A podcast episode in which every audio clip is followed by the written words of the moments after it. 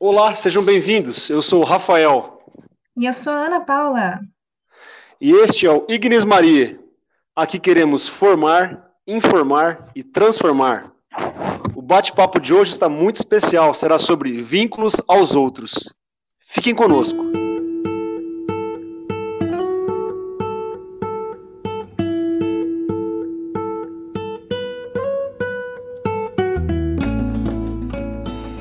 Amigos, sejam todos bem-vindos. Aqui é realmente bom estar.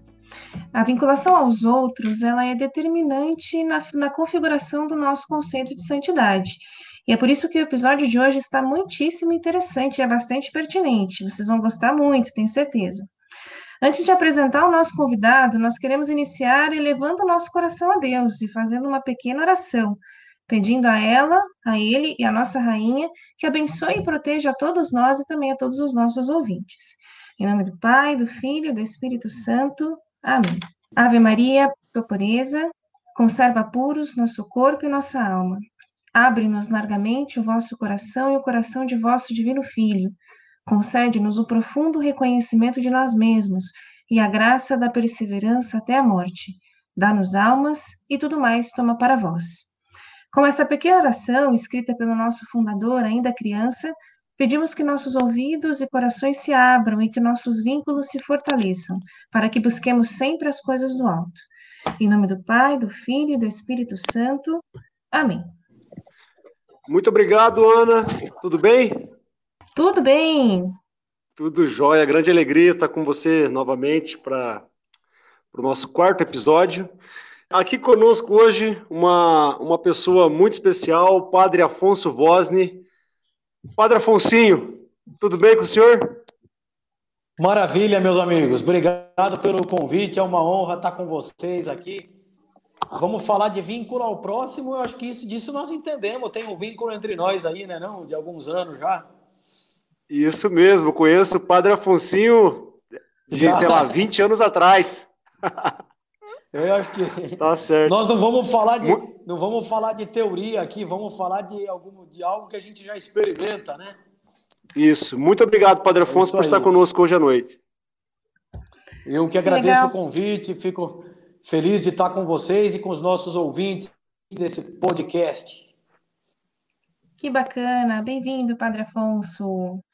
Nós estamos na metade da nossa série sobre vínculos. Até agora nós tratamos dos vínculos a Deus e a nós mesmos, como expressão, como expressões aí da nossa busca pela santidade.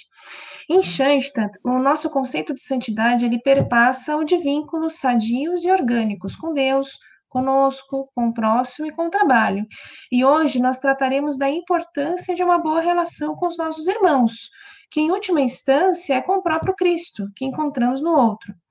O padre Guilherme Carmona, padre de Schenstadt, ele disse certa vez que os vínculos são como sementes, que vão crescendo tal como um bebê no seio materno, lentamente, dia após dia, nessa totalidade surpreendente que é a própria vida. E assim amadurece a pessoa e também todas as suas relações. Muito bonita essa dimensão do vínculo como algo que nós semeamos, não é mesmo? Vínculos que buscamos melhorar através do cultivo, do exercício da autoeducação. Existe, então, um processo de amadurecimento e nós somos os protagonistas dele. E é por isso que nós aliamos aqui no nosso podcast o tema dos vínculos ao tema da santidade. Porque em Schanstatt, a santificação deve realmente perpassar todo esse organismo de relação e vinculação. E nesse episódio, olha só, nós também temos uma novidade muito bacana para contar para vocês, amigos ouvintes. Uma surpresa que nós estamos já há algum tempo, não é, Rafael? Preparando com muito carinho. Sim e especialmente o Marcos Schmidt, nosso responsável técnico. Então, ó, fiquem conosco, que no final do episódio o Rafael vai contar para vocês. Isso mesmo, Ana, obrigado pela introdução e convidamos nosso ouvinte a ouvir até o final para saber qual é essa novidade que vem pela frente aí. Quero iniciar também aqui o nosso tema hoje, Ana, já de cara assim citando o nosso padre José Quenteles, né? Desde o início de Shansta, né, ele afirma devemos capacitar novamente o homem para suas múltiplas vinculações, torná-lo capaz e disposto para uma profunda vinculação interior com lugares, coisas, ideias. Acima de tudo, devemos torná-lo capaz de se vincular com a comunidade, com o próximo. Quem ignora totalmente essa tarefa na educação e na pastoral, constrói sobre areia os seus projetos de renovação. Ou seja, né, num resumo aqui, o Padre Kent ele, ele afirma que para chegar a Deus é de vital importância os vínculos com as pessoas, com as ideias, com as coisas. Tudo aquilo que a gente tem falado nessa nossa série sobre vínculos, né? Que em, em termos é, teológicos, esses vínculos são as causas segundas. Então, o pai fundador chama é, essa relação de organismo de vinculações. E é muito interessante também esclarecer que este pensamento do pai fundador, ele também se baseia na doutrina de São Tomás de Aquino, é, que diz que Deus, né, a causa primeira, age por meio das causas segundos, segundas, né, que é tudo aquilo que foi criado. E, portanto, a originalidade de Shansta reside justamente nesse fato que o fundador apresenta sua pedagogia é, aplica a doutrina à vida concreta através da sua causa segunda favorita, né, que é a Mãe de Deus, e através de um local específico, o Santuário de Xansta. Então, Padre Afonso, eu gostaria de fazer a primeira pergunta para o senhor, né? Como que a vinculação a Deus, a Mãe de Deus, né, pode me ajudar a ir ao encontro do próximo? Então, Rafa, Ana, caros ouvintes, a primeira coisa que eu queria dizer para vocês é que a, a palavra vínculos, né, que é uma palavra tão bonita, acho que uma palavra tão profunda e uma palavra que eu acho que até desperta assim a curiosidade de quem não escuta essa palavra toda hora. Ela tem vários sinônimos também: laços, relações pessoais, relacionamento, amor. Então, é minha perspectiva, talvez, né? É como eu vejo e então, Rafa, Ana, que a, a falar, falar de vínculos é falar de amor. E sempre que é, eu penso na, em como o vínculo, o vínculo nosso com Deus, com Maria, com o Senhor, que é o centro da nossa vida, nos leva ao, ao vínculo com as pessoas, eu penso em primeiro lugar na, no próprio coração do ser humano, no, no nosso próprio coração que tem sede de vínculos, que tem vontade de ter vínculos, de, de ter laços, que se preenche só nessa experiência tão humana e ao mesmo tempo tão de Deus, né? De ser capaz de se relacionar com outras pessoas, de, de, de ter laços, né? De amizade, laços familiares, laços de companheirismo, laços de parceria, né? Dizem os jovens, laços de, de, de complementação, vamos dizer, masculino-feminina, ou entre um homem e uma mulher, enfim, laços de amor. Então, é, eu acho que Deus que conhece tanto a gente, Deus que conhece o coração do ser humano de forma tão perfeita, né? O Deus que nos conhece de um jeito que ninguém conhece. O Deus que sabe quem ele fez, ele fez o homem, ele fez o ser humano. Ele sabe o que o homem precisa, né, para ter uma vida plena. Esse mesmo Deus, eu acho que ele quis então inventar, entre aspas, esse caminho dos vínculos pessoais para que o coração do homem pudesse é, experimentar felicidade. Deus é bom demais, né? E Deus é um pai maravilhoso que quer, quer seus filhos felizes. E um caminho de felicidade, acredito eu, está nessa experiência de amar e ser amado, né? No fundo, nessa experiência de de, de se experimentar vinculado. E não, e, então, isso é a primeira coisa que eu digo. A segunda coisa, eu penso que a, a, o vínculo com Deus, o vínculo com a mãe, nos leva ao, ao mais essencial da vida, ao mais central, assim, acho que o mais importante de verdade, bota as coisas no lugar do que realmente tem peso e no que tem menos peso. A, a gente passa pela vida, às vezes, valorizando. Com, com todos nós acontece isso, né? Que a gente, de repente, valoriza coisas em etapas da vida que não são tão importantes. E depois a gente sim vai amadurecendo, não sei, o Espírito Santo vai mostrando, ou a vida mesmo vai ensinando, a gente vai percebendo que tem certas coisas que sim deveriam ser muito valorizadas, né, que são realmente importantes de verdade. E Deus nos ajuda nesse processo, né? Ele nos faz é, dar o valor verdadeiro para cada realidade da vida. E nesse sentido, os vínculos têm um valor, eu acho que essencial. Vou dizer uma coisa para vocês, para quem está nos escutando agora, que muitas vezes eu digo, porque na, ao longo da minha vida pensei, pensei nisso muitas vezes. Pessoal, é o seguinte: quando a caminhada nesse mundo acabar, né? Quando a gente tiver partido para o céu, a gente tiver morrido, né? vamos imaginar, desculpa falar, mas vamos imaginar nosso próprio velório, né? Não vai ter importância quanto de dinheiro você tinha no banco, não vai ter tanta importância quantos títulos você conseguiu juntar, ou não vai ter tanta importância quanta peça de roupa tinha no teu armário, né? Mas fala a verdade que vai ter importância assim quantas pessoas estavam chorando por você aí no teu velório, né? Quantas pessoas você conseguiu juntar ao redor do teu caixão? Desculpa falar tão bruto, né? Mas quanta gente foi no teu velório? Será que você conseguiu reunir muita gente? Ou foi? Você conseguiu reunir, entre aspas, né, pessoal? Vocês me entendem? Mas quanta gente realmente vai chorar por você quando você já não tiver mais fisicamente?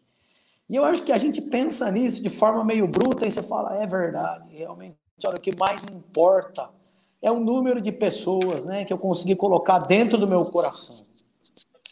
Quantas pessoas realmente, olha, entraram aqui no meu peito, né? E eu consegui amar e não só o número, porque Deus é Deus é, é diz que Deus é ruim de matemática, né?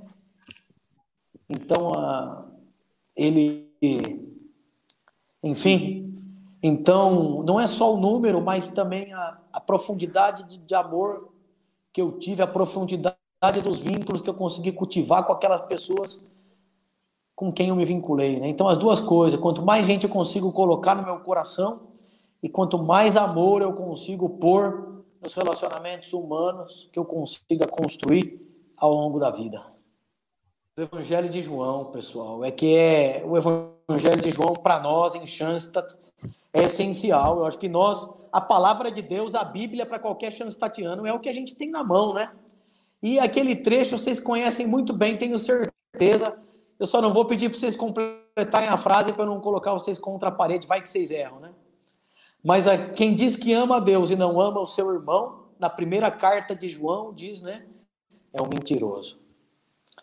Então eu acho que Deus aqui, é, como um pai que educa, ele é muito direto com a gente nessa na primeira carta de João, né?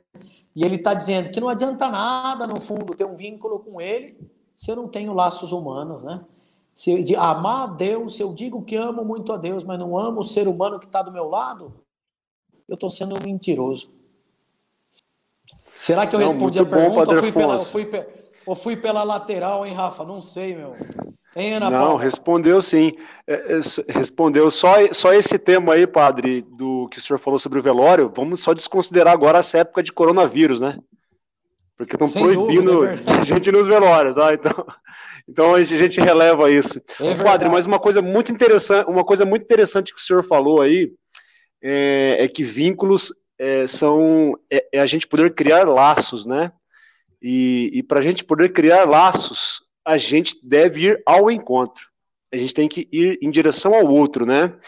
E é muito interessante isso, Padre Afonso, porque o Papa Francisco, é, ele em muitas ocasiões fala da cultura do encontro. Né? E para que a gente possa trabalhar, construir no sentido de, de realmente alcançar uma verdadeira cultura do encontro, é, que vença aquela cultura da diferença, a gente tem que criar laços, né, como o senhor falou. Né? E o Papa Francisco, ele nos diz, né, ó, todo encontro é fecundo. Todo encontro restitui as pessoas e as coisas no seu lugar. Estamos acostumados com a cultura da indiferença e temos que trabalhar e pedir a graça de fazer a cultura do encontro, do encontro fecundo, que restitui a todas as pessoas a própria dignidade de filhos de Deus. E também o senhor tocou nesse assunto, né? Para nós, chanstatianos, esse tema dos vínculos de ir ao encontro é muito forte, né? Então a gente sente a gente se sente muito tocado e chamado pelo que o Santo Padre propõe como uma meta e uma tarefa para todos nós.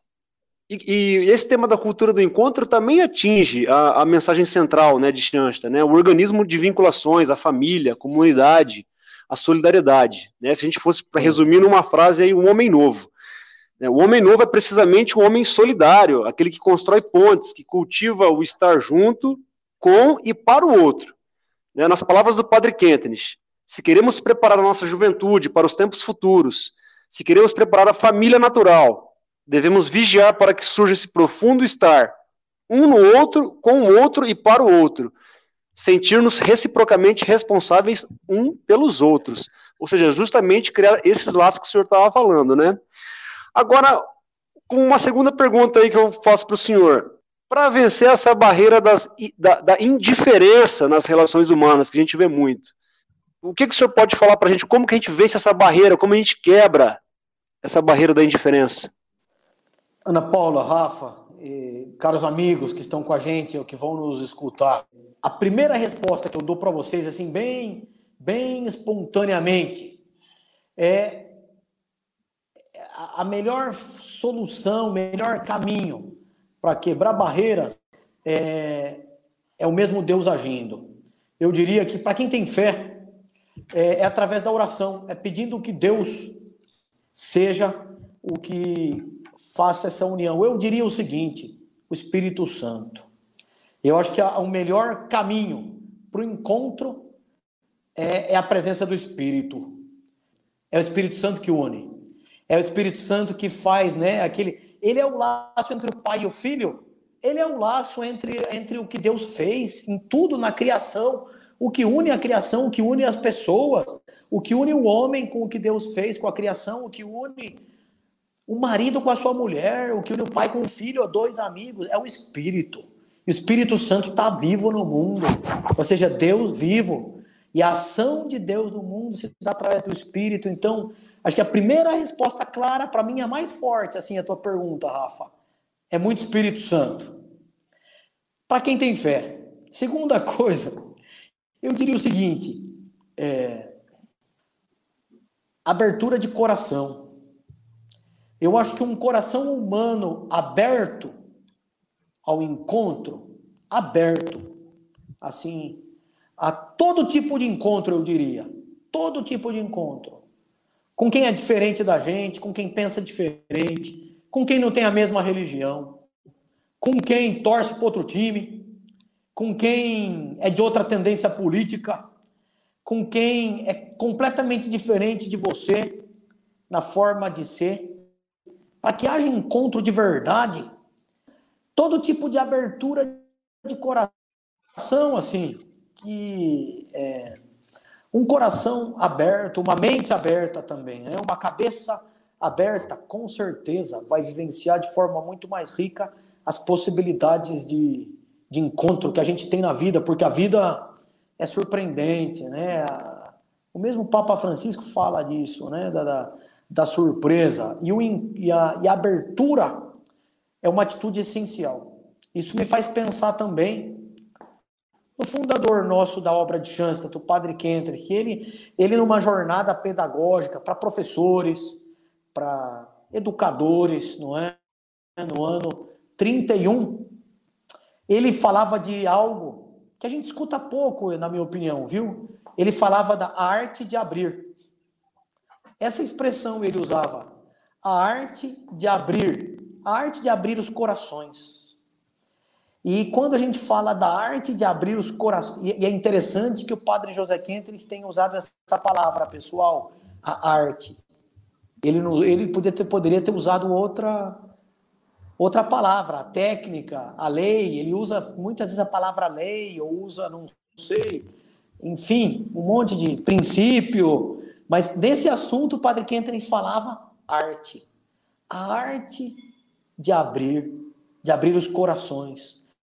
E, e, e o padre José Kendrick, então, ele dizia que a, no caminho da vida, a, a atitude de ser capaz de abrir os corações é, um, é uma grande ferramenta para que se dê o um encontro, né? No tema que a gente está conversando outro. E ele dizia uma frase que eu acho interessante, que eu acredito que é uma frase muito humana, que todos nós alguma vez já experimentamos também. Ele dizia assim: a alegria é a chave que abre o coração. Então, a gente estava falando assim, né, de, de, de, da arte de abrir, né? ou de abrir o coração. E aí o padre Kentre diz também que uma chave que abre é alegria. E você pega essa frase e você pensa, putz, é verdade. Uma pessoa que tem um sorriso na cara, uma pessoa alegre, uma pessoa positiva, uma pessoa né, que consegue tirar uma risada do outro, com certeza, essa pessoa tem dom de gente, pessoal. Ela tem mais facilidade né, de se relacionar com outras pessoas. Ela tem uma, um plus aí, um dom que Deus deu para ela, ser uma pessoa né, que, que as pessoas experimentam alegria nela. Ela com certeza vai, vai, vai conseguir entrar no coração dos outros, ou pelo menos ela tem um caminho um pouquinho mais mais aberto, mais fácil. Então a, a alegria é uma, é uma chave. Ao mesmo tempo, é, é interessante que o padre José Quinto falava também que, além da alegria, tem outra chavezinha que é capaz de abrir os corações, abrir a cabeça que possibilita o um encontro. E é a escuta. Escutar, pessoal. E simplesmente escutar seja quem for, o que a pessoa tem para te dizer, né? E, e isso, isso, não é fácil, né? Todos nós, a gente de repente tem a tendência, no impulso, já querer dizer, ou de repente você quer falar mais do que, do que escutar, ou, ou, a pessoa está te contando uma coisa, né? Você está conversando tal, e você já está pensando na outra frase que você vai dizer. Ou se a pessoa está falando contigo e você já está pensando no assunto que você quer esticar, quando na verdade eu acho que a gente fica mais rico, né, como ser humano, quando a gente escuta e absorve o que vem do outro, não somente o que está saindo de você, né? Pessoal, esse, agora eu quero falar uma coisa do encontro, hein? Porque eu tô com essa essa tecla nesse momento, como padre, na minha pregação, por, pelo, pela Fratelli Tutti, né? Que o, que o Papa Francisco lançou agora, que justamente é, é um documento da igreja que fala disso que a gente está conversando essa noite, né? Então, a, a Fratelli Tutti, essa exortação apostólica, esse escrito do Papa, essa voz dele, fala de forma extensa, eu não li inteira, né, para falar a verdade. Li muito por cima, li só a apresentação. Eu estou com essa tarefa pendente aí com o Papa, viu, Papa Francisco? Me aguarda. Mas eu vou ler na, na apresentação da Fratelli Tutti, quando o Papa apresentou esse documento, é muito interessante que ele, interessante para nós brasileiros também, né? Que ele cita uma frase do, do Vinícius de Moraes no Samba da Bênção, né? Do Baden Powell, de 1967 é esse samba. E ele fala assim: a vida é a arte do encontro, mesmo que haja tanto desencontro. Procurem essa música, pessoal. Quem todo mundo conhece o Samba da Bênção, porque é muito conhecido, não é? de 67. Que olha que legal que o Papa pegou uma, uma frase brasileira quando ele estava apresentando o documento e falando, né? O padre que entra e fala da arte de abrir. E o Papa está falando aqui, ó, da arte do encontro, que a vida é a arte do encontro, mesmo que seja cheia de desencontros. Porque é verdade, todo mundo, né, seja quem for na vida, experimenta as duas coisas: experimenta encontro, experimenta desencontro. Que legal, padre, que bacana. Eu realmente não sabia que o, que o nosso querido Papa Francisco tinha, senta, tinha citado um samba brasileiro. Agora vou ler com ainda mais carinho. Que legal. No dia de São Francisco de Assis, 4 de outubro, foi o dia que ele lançou, que ele apresentou oficialmente para a igreja, né, a Fratelli Tutti. E é interessante, pessoal, a intenção do Papa, eu gosto demais.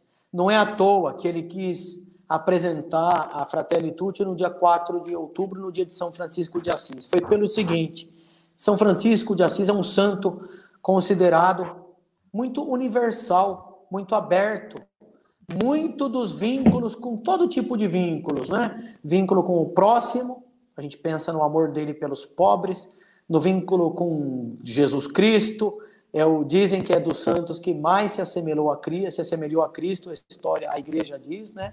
Vínculo com a criação, seu amor pela natureza, vínculo com os animais. Então, aqui a gente fala em Schanstatt também da diversidade dos vínculos em todo tipo de vínculos. Algo disso vocês falavam na apresentação do podcast, né? E nesse sentido, o que a igreja está falando para a gente nesse momento, eu vejo um paralelo aí. É, não se trata só de um tipo específico de vínculo ou um tipo só um modelo de encontro? São vários, de, de diferentes tipos. Que bacana. E, e é justamente essa, é, é, o que torna ainda mais especial esse tema é essa vivência de solidariedade de destinos, né? Esse senso de responsabilidade no cultivo das relações entre nós, essa, esse senso de, somos, de sermos corresponsáveis e de testemunhar mesmo o amor de Deus, fazendo com que os nossos vínculos sejam saudáveis, esses vínculos que criamos com os nossos irmãos e, e levem esses nossos irmãos até Deus, e também levem a nós até Deus, né?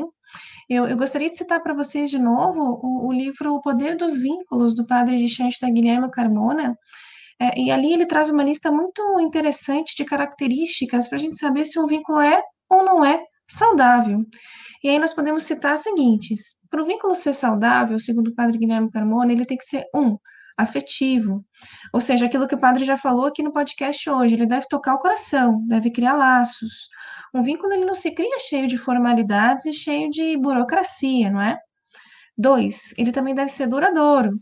E não apenas um elo superficial que vai embora, sabe? Como uma brisa de verão. Três, ele deve nos fazer melhores. O Padre Afonso também já falou disso aqui hoje. Ouçam bem, aqui eu levanto questões importantes, como se certas amizades, ou mesmo certos relacionamentos de namoro, por exemplo, nos elevam a Deus ou nos arrastam para o lodo. E se arrastam, se não nos fazem melhores, não é um vínculo saudável para mim, não é? Pode, inclusive, ser uma porta grande para o pecado. Olha só como a questão dos vínculos é importante. Quatro, ele também deve influenciar a nossa vida, ou seja, o vínculo deve impactar em algo, deve gerar uma consequência concreta, uma tomada de decisão responsável. E por último, cinco, ele deve ser libertador, ele deve nos tirar do egoísmo. Não se deve criar vínculos que nos amarram e nos escravizam. Isso não é saudável. Nós não buscamos vínculos aos outros para nos privar da nossa liberdade de filhos de Deus, não é verdade? E é por isso que essa resposta que o, que o Padre Afonso nos deu sobre como vencer essas indiferenças, como buscar a cultura do encontro, é extremamente importante, porque toca na presença do próprio Espírito Santo que está nessas relações e nos ajuda a criar esses elos de união uns com os outros. E agora, padre, gostaria de fazer uma pergunta para o senhor que está do outro lado dessa moeda. Ouçam só, meus caros. Nessa concepção de amor ao próximo, fica clara a importância do perdão, como dever cristão e como expressão desse amar que é suportar as mazelas do outro e também a maldade que eventualmente a gente recebe ou faz. Mas como determinar a nossa atuação a partir desse suportar essa ofensa? Em outras palavras, padre, recebida uma ofensa, se Deus me ensina que eu devo perdoar, eu preciso me manter perto de quem me faz ou me fez mal Perdoar, Padre Afonso, é a mesma coisa que conviver? É, o perdão, como, como vocês falaram, é um dever. Como a gente escuta naquele evangelho, quantas vezes eu devo perdoar meu irmão? Até sete vezes? Não, setenta vezes sete. E é interessante que no, naquele evangelho a gente escuta sobre o perdão realmente como um dever, segundo essas palavras de Jesus, né, nesse evangelho. Mas o perdão, ele, além de um dever, eu acho importante a gente olhar para o perdão também como um dom, como algo que eu dou. É, é um presente também, é algo que eu entrego, mesmo que seja difícil. É como se eu gosto, sei lá, imagina você gostar de tocar violão, você gosta do teu violão, mas você quer muito dar de presente o teu violão. Você gostaria de estar, mas fala, não, eu quero dar. Pega, pega meu violão, é teu. O perdão, além do dever, ele é um dom também, é uma capacidade de, de presentear algo, né? De sair de nós algo. Nesse sentido, tem muito. O perdão também é uma forma de amar. Se a gente faz o paralelo, né, de que o amor é sair de si, não é receber, não é pegar para si, não é o amor é doar, o amor é entregar, o amor é, não é, é, é enfim, é presentear o perdão nesse sentido. Quando eu perdoo, eu também estou amando. É uma forma de amar. Eu vou citar de novo São Francisco, pessoal, porque eu escutei dele uma frase faz pouco tempo que eu não conhecia, nunca tinha escutado na minha vida. E a frase dizia assim: o contrário do amor é a posse. O contrário do amor é a posse, é querer possuir, é querer ter.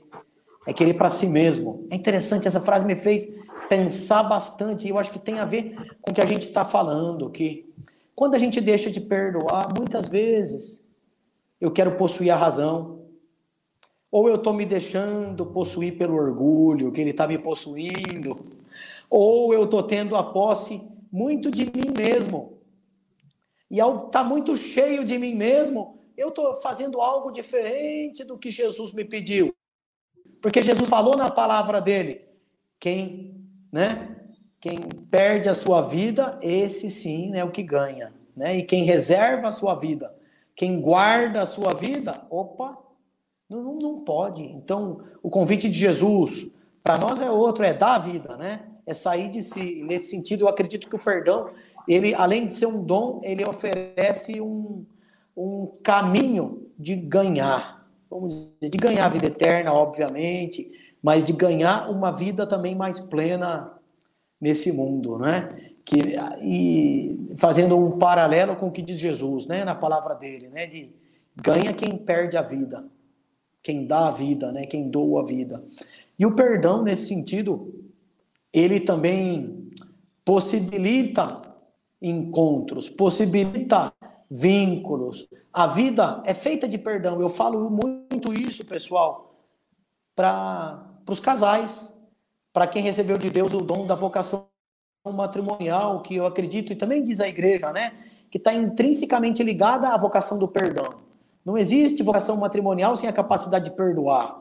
Não existe um verdadeiro relacionamento homem e mulher sem perdão, porque a vida é cheia de, de imperfeições, a vida é cheia de, e é, e é, até bonito que seja assim, né? A realidade humana, ela é marcada por pisadas na bola, por mudança de opinião, não sei, por reações espontâneas.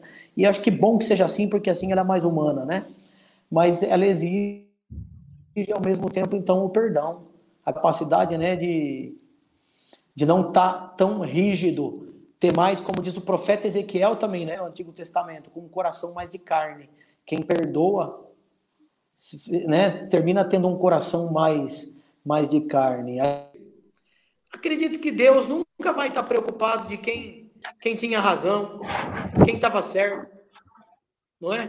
Quem ensinou o outro toda hora, não. Mas Deus vai, Deus vai ficar muito mais preocupado, né? De quem deu o passo no encontro, quem perdoou, quem foi capaz, né?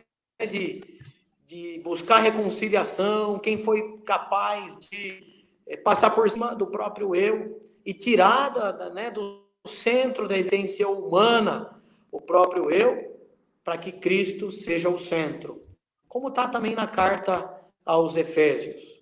Então, é, com esse pensamento, eu gostaria de dizer para vocês também o seguinte: é impossível, eu penso, a gente falar disso, do perdão, e falar da convivência humana, sem mencionar o conceito de misericórdia é, que acredito que é um traço que Deus quer marcar na igreja do tempo de hoje.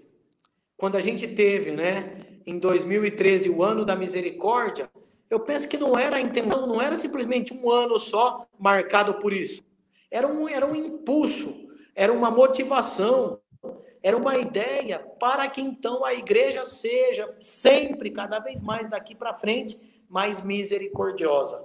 E quando a gente diz, né, da igreja misericordiosa, estamos falando de todos nós, chanstatianos, batizados, não é? Católicos em geral, a igreja somos nós, que nós sejamos cada vez mais misericordiosos. Nesse sentido, a misericórdia que significa, na prática, tem coisas que me machucaram, tem feridas que me causaram, que eu sei muito bem quais são.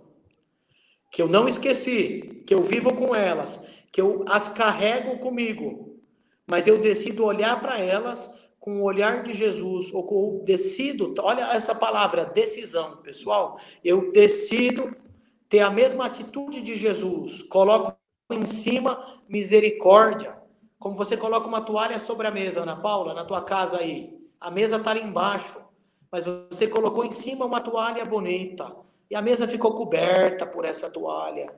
Então vamos dizer que ali, ó, essa mesa vai ser talvez uma coisa dura, uma coisa difícil, mas eu coloquei em cima a misericórdia e já não está aquela mesa pelada, desculpa, na minha frente, né? Ela tem em cima o olhar que teria Jesus, o olhar de misericórdia, um olhar de amor, mesmo que humanamente às vezes não se tenha merecimento.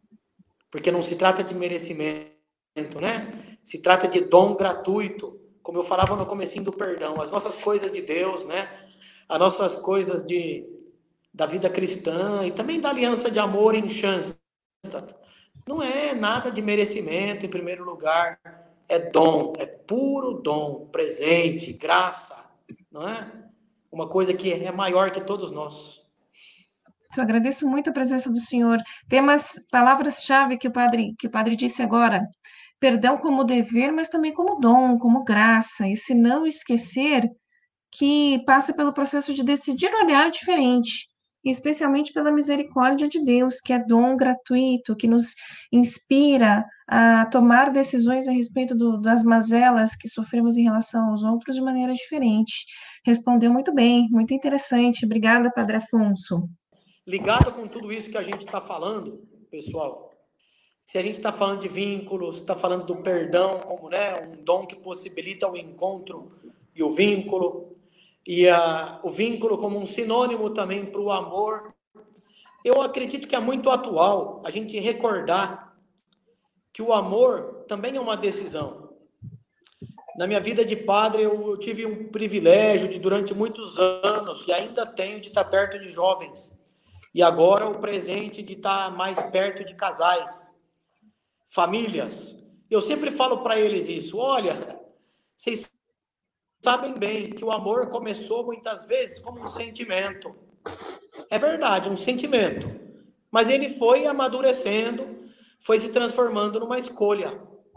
Já não podia namorar duas. Você namorou uma, você namora uma menina. Escolha. Já não podia, não pode estar, não é? Em duas coisas, dois lugares ao mesmo tempo, uma escolha. E essa escolha vai amadurecendo até se transformar numa decisão que é muito mais profundo que um sentimento. É uma decisão que significa que vai mais além se eu tenho vontade ou não tenho vontade. Se vai mais além do que eu sinto, porque o sentimento é uma riqueza. O sentimento é um presente, o sentimento torna a vida mais bonita, mais amável, né? Mais humana. Mas a gente não pode se guiar só pelo sentimento, né? O amor é muito mais profundo que isso. É muito mais profundo que um sentimento. É também uma, decisão.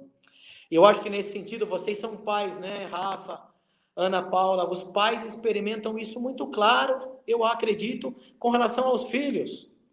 Né? Tem. Você já tem uma decisão por aquela pessoinha que Deus te confiou, por aquele filho, aquela filha, a tua decisão está tomada, mesmo que você não tenha vontade, né? Rafa, você tinha vontade de acordar três horas da manhã para ir lá olhar teu filho? Se você falar que tinha vontade, é mentira, você estava dormindo. É ou não é?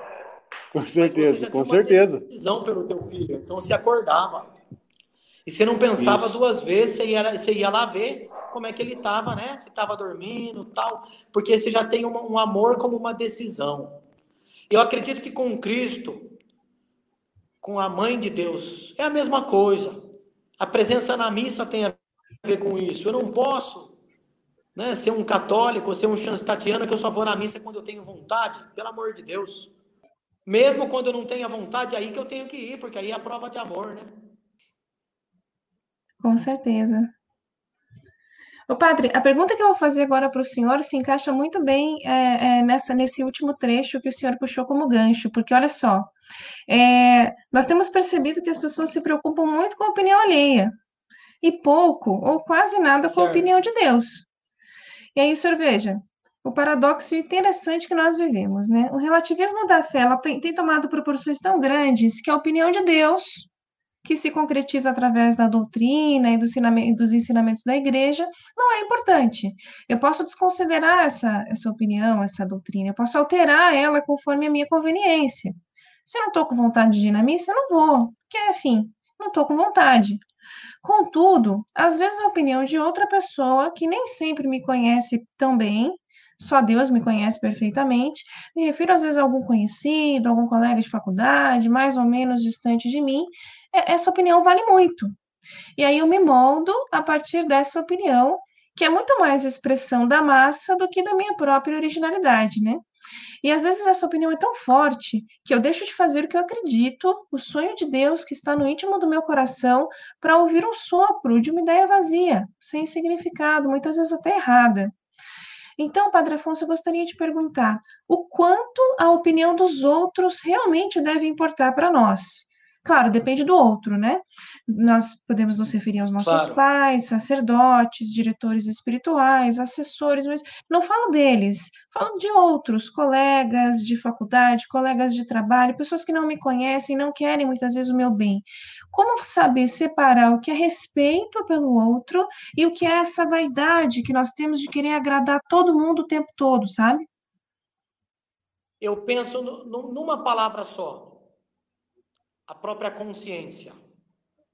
Deus deu para a gente uma faculdade, Deus deu para cada ser humano, Deus deu para cada filho dele algo tão profundo, tão sagrado, que a gente não valoriza muitas vezes, que a gente não escuta, que a gente não se confronta com ela, com a consciência que cada um tem.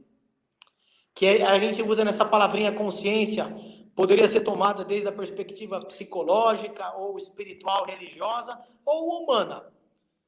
Peguem de todas as perspectivas. Eu acredito que todo mundo me entende quando eu digo consciência. Mas o, o grande, vamos dizer que um grande tesouro que a gente tem para cada um de nós, para o relacionamento com os outros e também diante de Deus, é viver em diálogo com a própria consciência. O Papa São João Paulo II ele dizia assim que a nossa que a consciência humana é um tabernáculo que nós levamos dentro de nós. Tabernáculo é onde fica guardado o Jesus eucarístico, não é?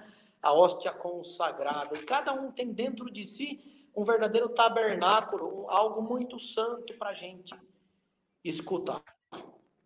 Nesse sentido, não ser blindado, não ser fechado. Eu falava da arte de abrir, né, de ser aberto. É, não ser, não ser assim, não ignorar a opinião dos outros. Tudo isso é positivo. Eu acredito que a gente, a gente precisa sim escutar as pessoas. A gente precisa sim receber feedback dos outros.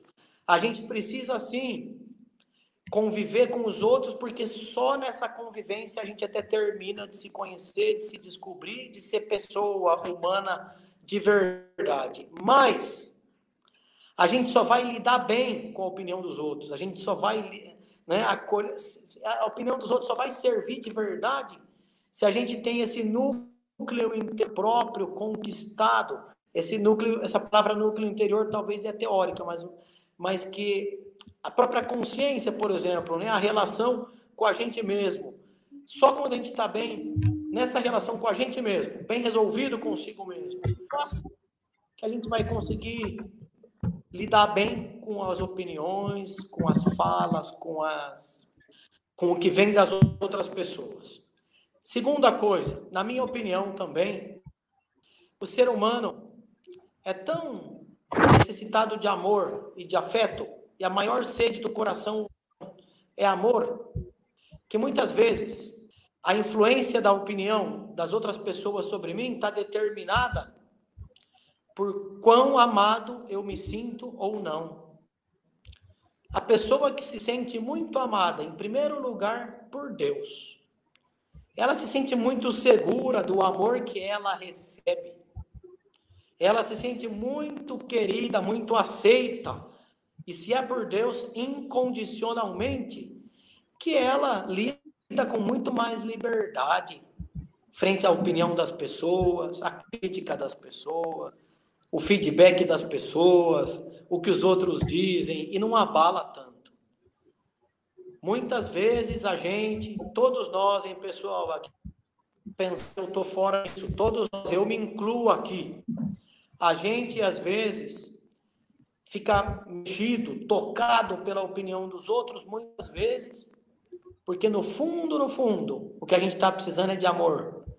Você está precisando é de um reconhecimento, de um elogio, de uma mostra de carinho, de um afeto, sei lá, e a opinião do outro te afetou tanto porque no fundo é isso. Ou ou você seguiu a opinião do outro, ou você deixou de seguir a própria consciência, deixou de fazer o que para você é importante para agradar a outra pessoa, ou para fazer a outra pessoa feliz, para que o outro fique bem. Você fez isso no fundo, no fundo, de forma inconsciente por amor. Porque você quer o amor daquela pessoa. Você quer que ela goste de você. É o que eu penso. O coração humano só descansa na posse do amor, né? E, e, sem, o, e sem o amor, a, as opiniões, não é? A, a visão que as outras pessoas têm de nós, elas terminam tendo um peso muito, muito grande. A pessoa que se sente amada, ela se doa de forma mais livre, né? Ela é como ela é, ela não está preocupada, tem liberdade interior. Ela sabe que ela, que ela inclusive pode é, pode mostrar uma opinião diferente. E quando um vínculo é sólido de verdade entre duas pessoas, naquele vínculo podem existir opiniões diferentes, né? Podem ter olhares diferentes, pode ter complementação. Com certeza.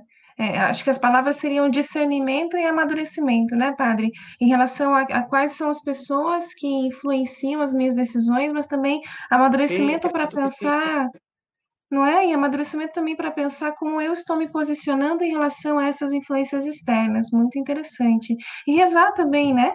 Pedindo que o Espírito Santo ilumine, para que a gente possa compreender se é Deus nos falando por suas causas segundas ou não. Muito obrigada pela resposta. E aí, minha última pergunta, padre, que é também a última pergunta do podcast.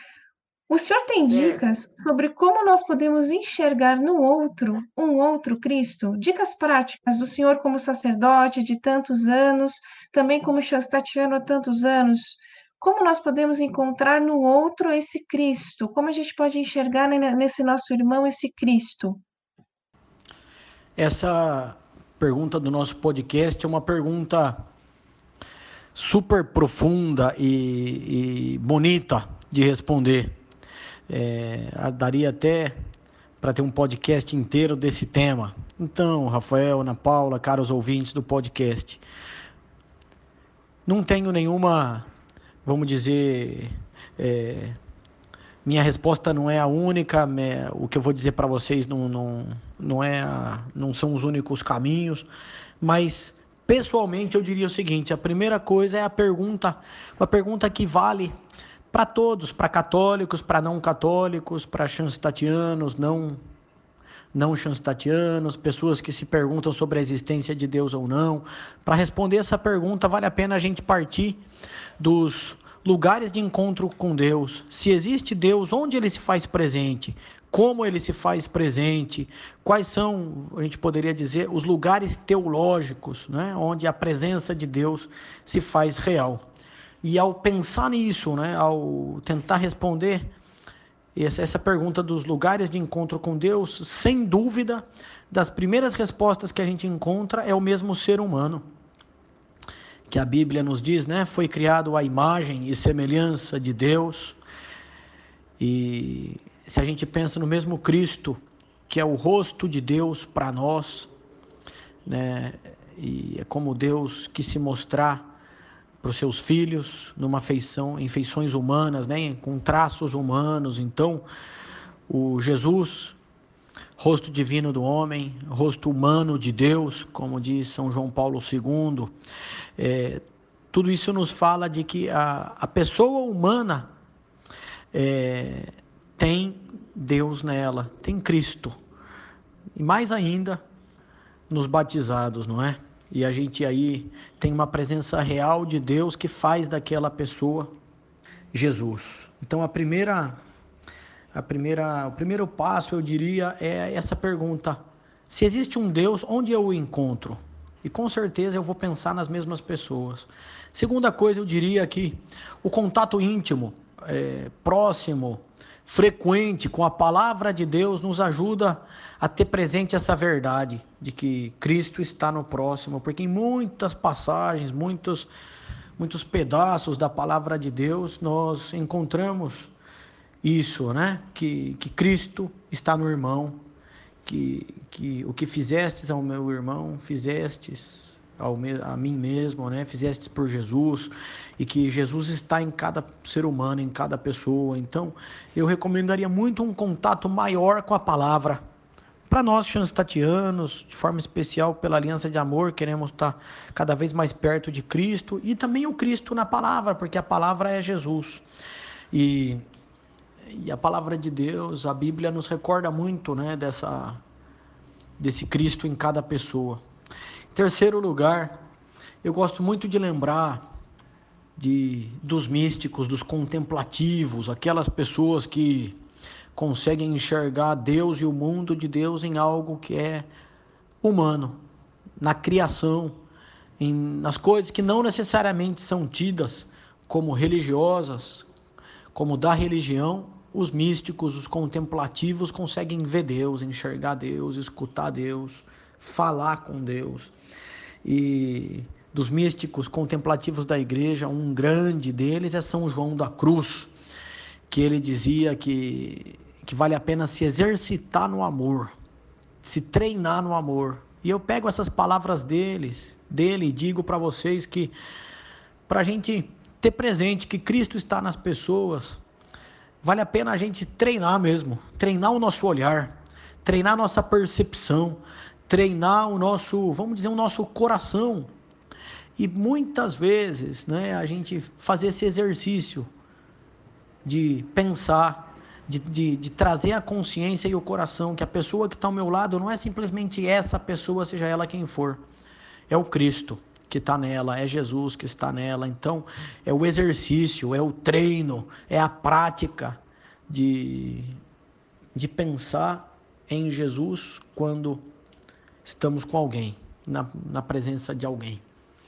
E, enfim, acho que daria para falar muita coisa, mas uh, eu acho que o exercício, a prática do, sobretudo do amor a Deus no, nos próximo, no próximo, né, nos permite viver uma, uma união muito mais forte entre o amor a Deus, o amor às pessoas e amar a Deus nas pessoas, o receber o amor de Deus também através das pessoas.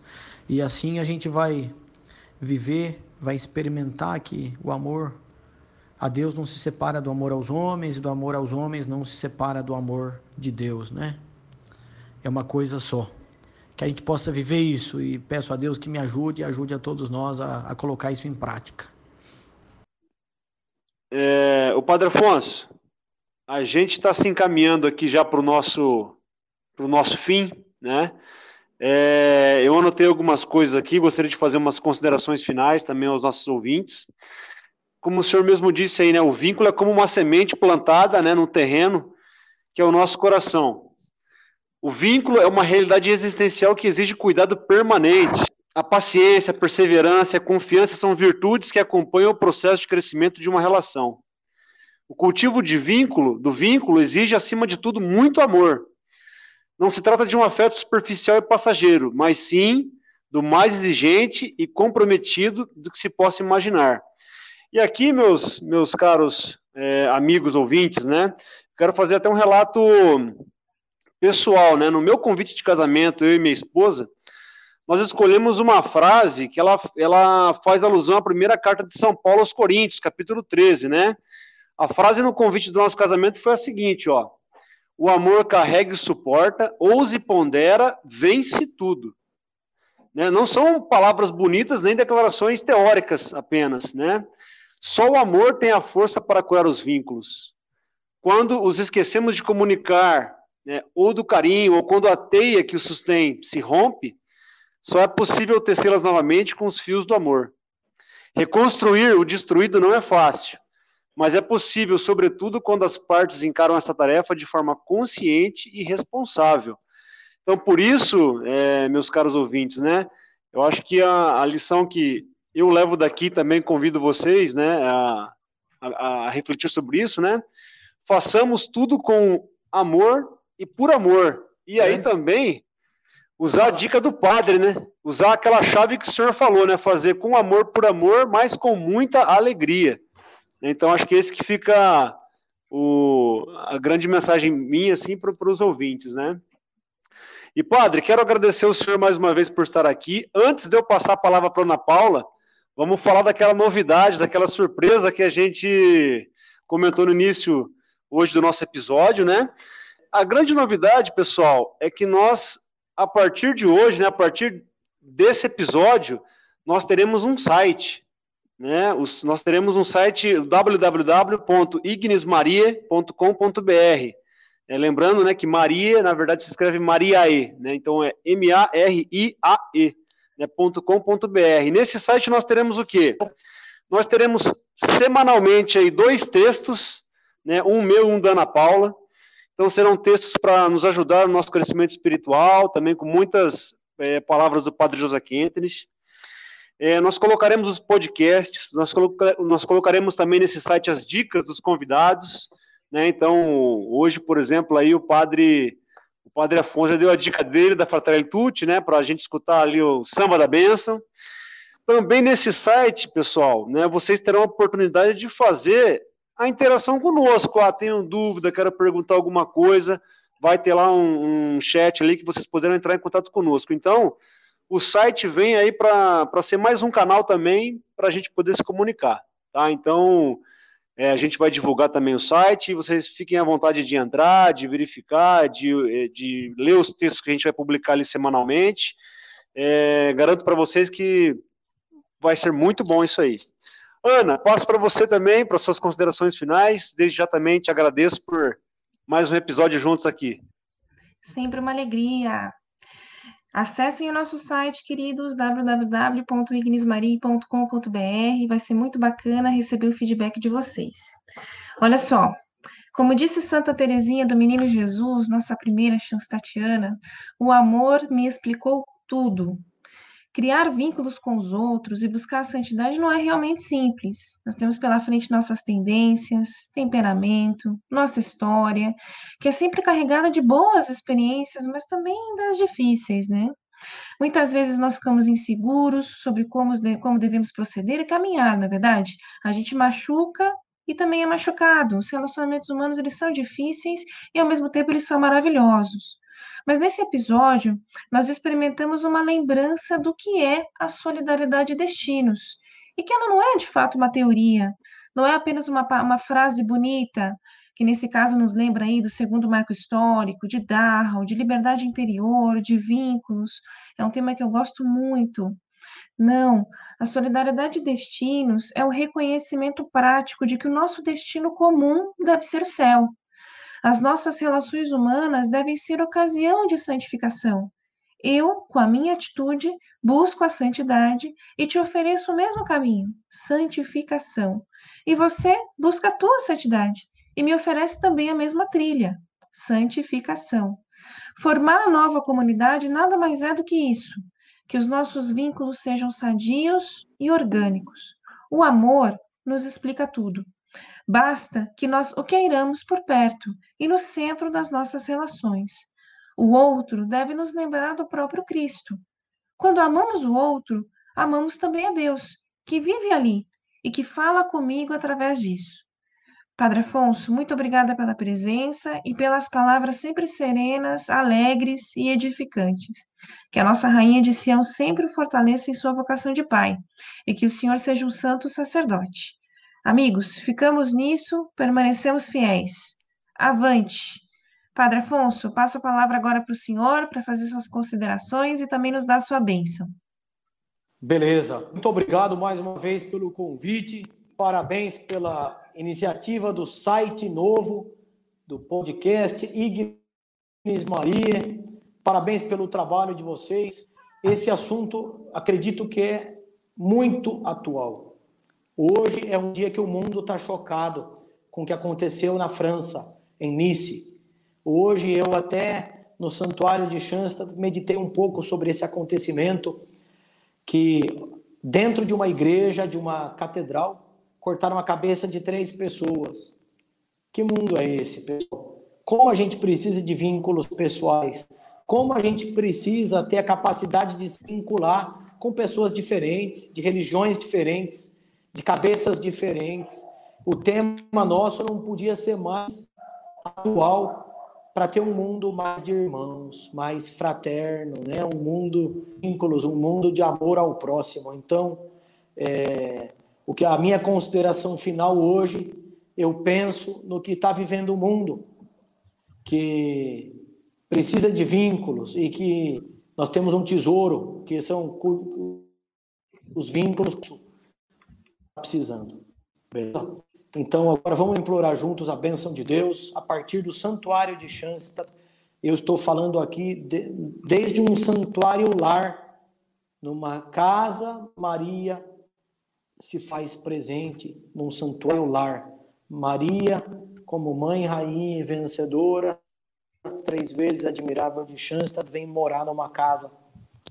E de santuário lar eu peço a Deus que abençoe ao mundo inteiro. Que Deus abençoe os corações que estão mais secos, sem amor. Que Deus abençoe as pessoas que esforçam, porque há lá no mundo, vínculos, relações pessoais. E que Deus abençoe a todos os nossos ouvintes desse podcast e também vocês nessa iniciativa pública. Em nome do Pai e do Filho e do Espírito Santo. Amém. Rezem por mim também, beleza? Obrigado pelo convite.